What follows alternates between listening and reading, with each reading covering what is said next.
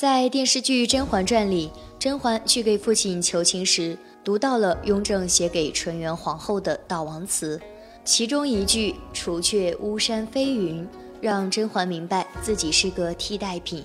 雍正的挚爱是死去的纯元皇后。历史上，雍正的孝敬献皇后在清朝的后宫里是比较贤良的一位皇后。作为雍正的结发妻子，这位孝敬献皇后非常符合中国传统的贤妻良母的标准，在辅佐丈夫、孝敬公婆、教育子女和管理家政方面都做得无可挑剔，是后宫女人的行为标杆。所以，雍正对她的敬重多于爱恋。能让雍正这样一个阴晴不定、喜怒无常的帝王产生敬意，实属不易。孝敬献皇后在后宫做好一切后勤工作，为雍正创造了良好的、没有争斗的后宫环境，解除了丈夫的后顾之忧，并辅佐雍正的帝王事业。在雍正的后宫史料里面，孝敬献皇后那拉氏确实很优秀。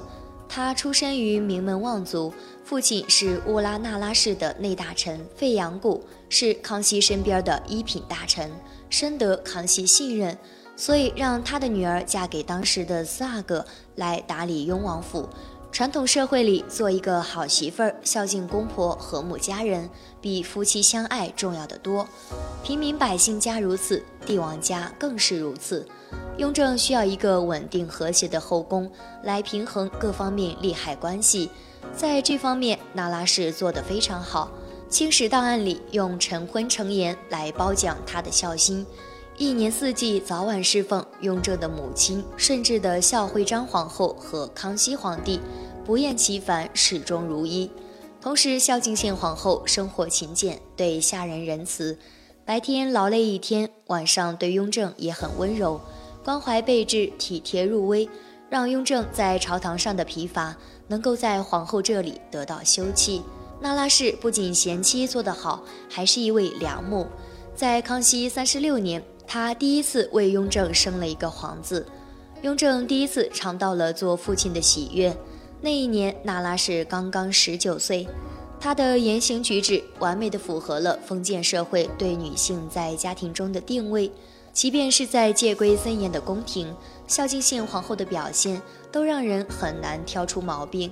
雍正觉得她堪称所有女人的表率，应该用“母仪天下”来形容这位皇后。古代人讲究长幼有序、尊卑有别，作为雍正的结发妻子，这个重要的因素让孝敬献皇后在雍正的后宫中更加无可替代。雍正在他十三年的执政生涯中。通过三大法律制度——密折制度、会考府制度和养廉银制度，使官场一片清明。那么，在他的后宫里，他也希望建立一个秩序井然、风平浪静的后宫。为实现这样一个目的，雍正把孝敬献皇后的日常言行作为后宫的行为准则，手绘成图，悬挂于东西六宫之中，成为妃嫔们学习的榜样，树立了一个模范标杆。他的目的是让后宫里的那些妃嫔们都知晓敬畏，知道应该怎么做。既然要建立一个法度社会，那么他的后宫也要有法度。雍正的做法象征着对孝敬献皇后的肯定。正常情况下，皇后应当感到高兴才是。而且，雍正在册立皇后的时候，还不惜打破祖制，派专员到满族的发源地长白山去祭祀历代帝王陵。这是一种殊荣，是皇帝才能享有的待遇。由此可见，雍正皇帝对这位皇后的敬重，绝不是做样子秀过场，他是打心眼里认可皇后的付出的。然而，至高荣誉的背后，是常人无法想象的辛劳和压力。高处不胜寒，雍正把皇后高高的捧在上边，让她不得不事事小心，在宫中是如履薄冰，唯恐出现差错。一次宫中举办宴席，雍正就看到皇后桌子上的菜跟自己的菜一样，就以不合体统为由斥责了皇后一番。如果是一般人，训就训过了，下不为例，改了就好。但是放在皇后这里就不行，因为她应该是十全十美的后宫模范，不允许出现错误。在这种高压状态下，皇后的精神状态几近崩溃。就差那根最后的稻草了。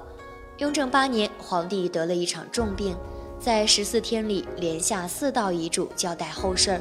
作为中宫皇后，那拉氏衣不解带，侍奉在侧，长期的神经紧绷和疲劳使得她身患重疾，在第二年的九月一命归西，撒手而去。具有戏剧效果的是，皇后染病走了，患病的皇帝好了。不知道雍正皇帝有没有后悔过？把皇后高高的绑架在他的规则上，使得皇后终日里战战兢兢的，唯恐出错，在高压状态下疲劳致死。一则典故中说道：“常立马肥，观者快之；持躯不已，至于死。”我们思索一下，孝庆县皇后之死，确实是被雍正持躯不已，至于死，即使重病也不敢休息，导致最终重病身亡。雍正这种方式的爱成就了皇后，也害了皇后。您认为呢？今天的分享就到这里，希望您能喜欢。